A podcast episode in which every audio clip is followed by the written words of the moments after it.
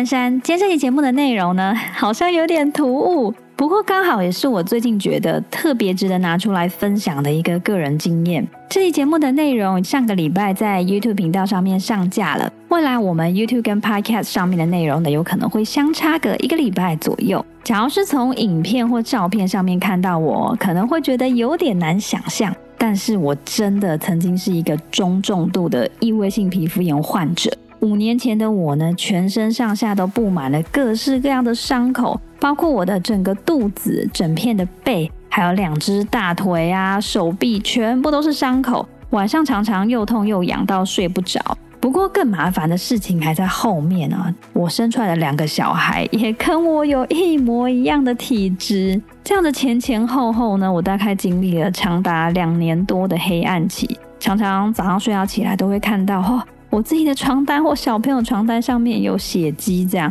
就会很后悔。我自己或小朋友在晚上睡觉的时候，又忍不住把那个快要愈合的伤口又抓烂了，就一直无限鬼打墙，就好像永远陷在里面看不到变好的希望。后来呢，我自己因为找到了适合的医生跟正确的方法，终于让我正式从异位性皮肤炎里面毕业了。虽然异位性皮肤炎是一种没办法完全根治的体质，但是我跟小朋友最后都已经找到了可以跟他一起共存的方法，让自己可以拥有接近正常人百分之九十的健康皮肤。目前我们已经从中重度的异位性皮肤炎里面毕业两年多了，小朋友目前的状态呢也都还算蛮稳定的。像我们一家人已经可以像一般人一样享受好好洗澡、好好睡觉的感觉，甚至可以泡温泉呢。我回想这一路走来哦，真的还蛮不容易的。我真的非常可以体会身为病友跟照顾者的那种焦虑，所以真的非常希望今天的这一集节目可以帮助到有需要的人脱离目前的状况。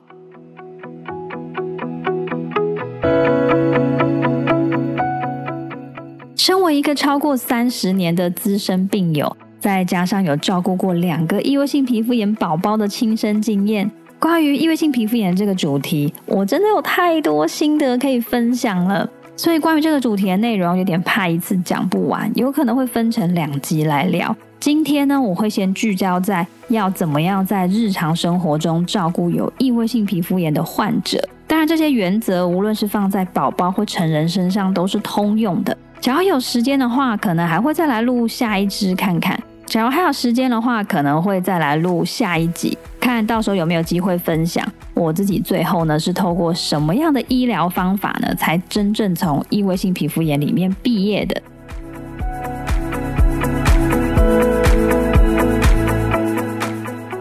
我觉得俗话说的“久病成医”这四个字哦，在我身上真的是完全印证了这句话。我觉得我自己现在也蛮厉害的，比如说我只要看到那个皮肤科开的药膏名称，大概就可以知道它是属于哪一个强度等级的类固醇。像类固醇不是我分成十二种还几种吗？好啦，不过这话题有点扯太远了啦。在我们正式开始之前，还是要先跟大家说明一下，今天分享的内容完全是一个以资深病友的角度来分享，并没有办法取代专业医师的诊断。关于医疗的相关问题，大家还是要去求助专业的医师来做解答。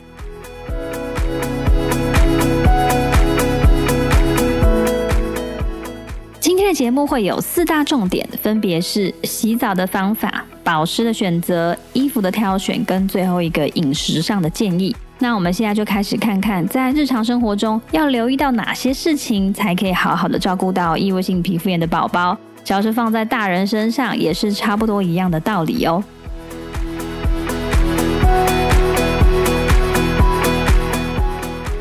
第一个重点是洗澡的方法。关于正确的洗澡方法，我觉得最最最重要的事情呢，就是要控制洗澡的水温。根据医师的建议，患者的洗澡水温最好是可以控制在二十八到三十二度这中间。我们可以选择使用泡澡的温度计来测量。或者是呢，也可以用自己的手去感觉。我自己觉得最理想的水温哦，是那种摸起来冷冷的，但是这个冷冷的感觉里面呢，稍微带着一小点点的微温，基本上是那一种家里的阿公阿妈摸到会说“哎呦，要虚我”的那一种温度。可是这种温度呢，不管是在冬天还是夏天哦，真的才是对患者来说最好的。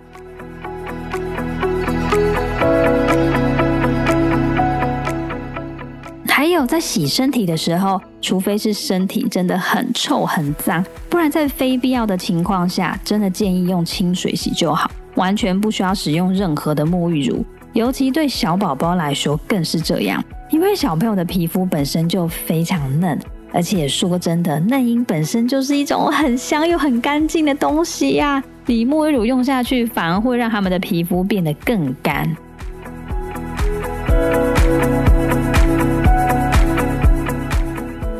我因为从小就是异位性皮肤炎的患者，从小到大我几乎都是用清水在洗澡的。我们家的两个孩子呢，也都是这样。只要你今天皮肤很健康，你想用什么样的沐浴乳去洗，甚至常常拿磨砂膏去搓它，那当然都不会有问题。可是对于皮肤比较脆弱的我们来说，最好还是能用清水就用清水。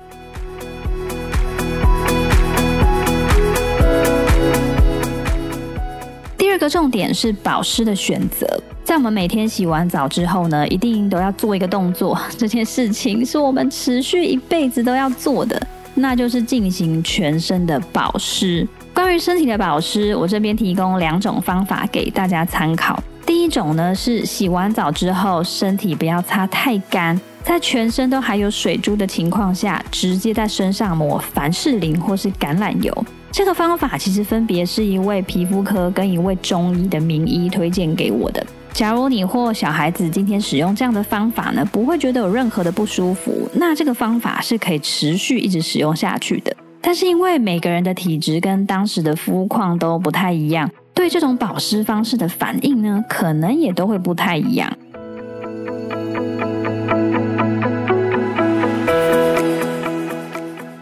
我自己来说，我在病情最严重的时候，因为全身上下都是满满的伤口嘛，我有尝试过各式各样、非常多不同的保湿方式跟产品。但我发现一个很奇怪的事情是，就连医生也蛮难解释的。我发现只要我用到油类的保湿产品，伤口反而会变得特别痒，就痒到真的让我没有办法不去抓。哎，假如你也跟我一样有类似的反应的话呢？也可以来试看看我的第二种方法。我最后找到最适合自己的保湿方法呢，就是先把身体擦干之后呢，先擦那种天然的芦荟胶当做水来保湿，然后再加上一瓶不要太油的乳液。纯天然的芦荟霜其实不是很好买，但是呢，其实也没有特别限定要用哪一个牌子，只要确定里面的成分是单纯的就可以了。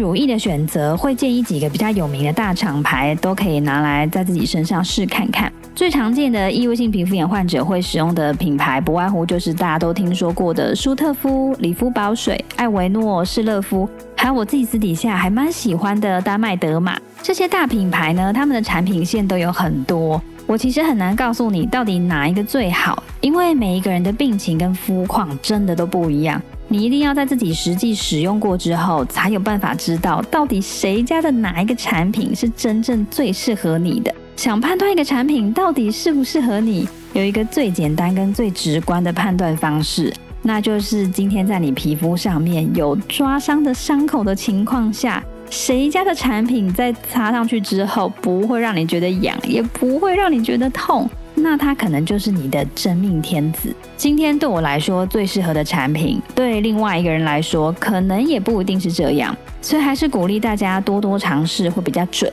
但假如你真的很有兴趣知道，在我病情最严重的时候是选择谁的话，也可以来 Facebook 或 IG 私讯问我，我再来回复大家。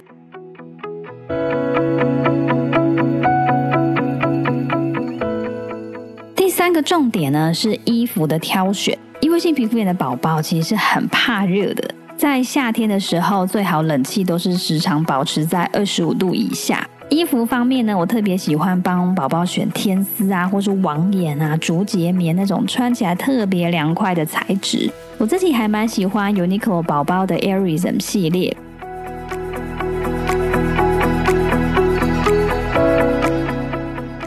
假如今天你家的宝宝虽然可能有异位性皮肤炎的体质，但目前的肤况还算是不错的话，我自己本身真的是支持穿越少越好，因为流汗再加上闷热，很容易会让宝宝的皮肤发红或者发痒。有些人家的宝宝皮肤烂掉，不完全是因为异位性皮肤炎，也非常有可能是因为衣服穿太多的关系。这一点我觉得就跟洗澡水温一样哦，一定要多跟家里的长辈沟通不同的观念。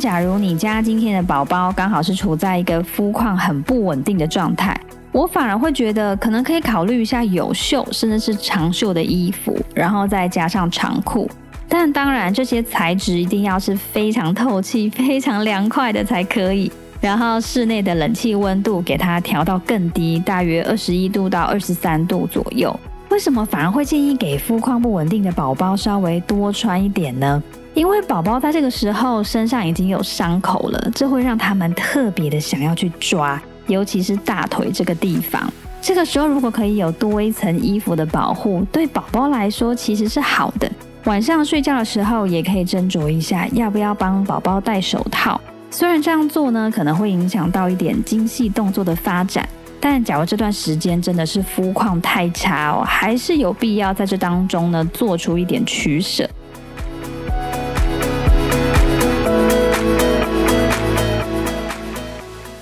个重点，饮食的建议，饮食的控制呢，其实是非常非常重要的。首先，我们没事呢，不要去碰一些常见地雷。相信大家都已经听说过很多了，像是油炸，对我自己来说超级明显。我只要前一天晚上吃胖老爹，我隔天早上皮肤绝对是马上痒。然后其他还有像是巧克力啊、花生、芒果、荔枝、龙眼、带壳海鲜、芋头、韭菜。韭菜之外呢，我还想到茴香啊、孜然啊，这些都是超级容易让人家发作的食物。另外，我自己也有发现哦，红肉其实也比白肉还要容易发，所以假设一定想要摄取肉类的话，我觉得鸡肉是最安全的组合了。但除了上面讲的这一些啊，还有一样东西是很少人会注意到的，那就是面粉类制品。讲到面粉类制品啊，真的是天罗地网啊！除了大家比较熟悉的精致类淀粉，像是面包跟蛋糕，最好少碰之外。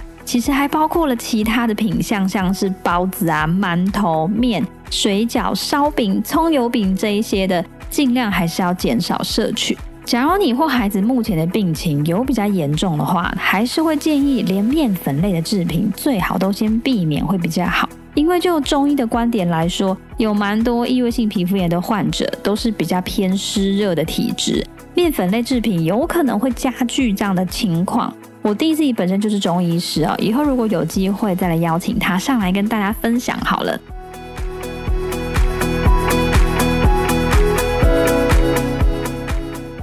了，今天影片内容里面提到的四个重点：洗澡的方式、保湿的选择、衣服的挑选，还有最后饮食的建议，大家都还记得起来吗？只要可以在日常生活中保持这四个原则，再搭配医生的建议进行积极的治疗。相信我，你一定可以看到成效。假如有喜欢今天的节目内容的话，现在最可以支持我的方法就是帮我的节目按下订阅或收藏，然后帮我把内容分享给身边可能会有需要的朋友，让我可以持续的经营下去。那我们就下一集节目再见喽，大家拜拜。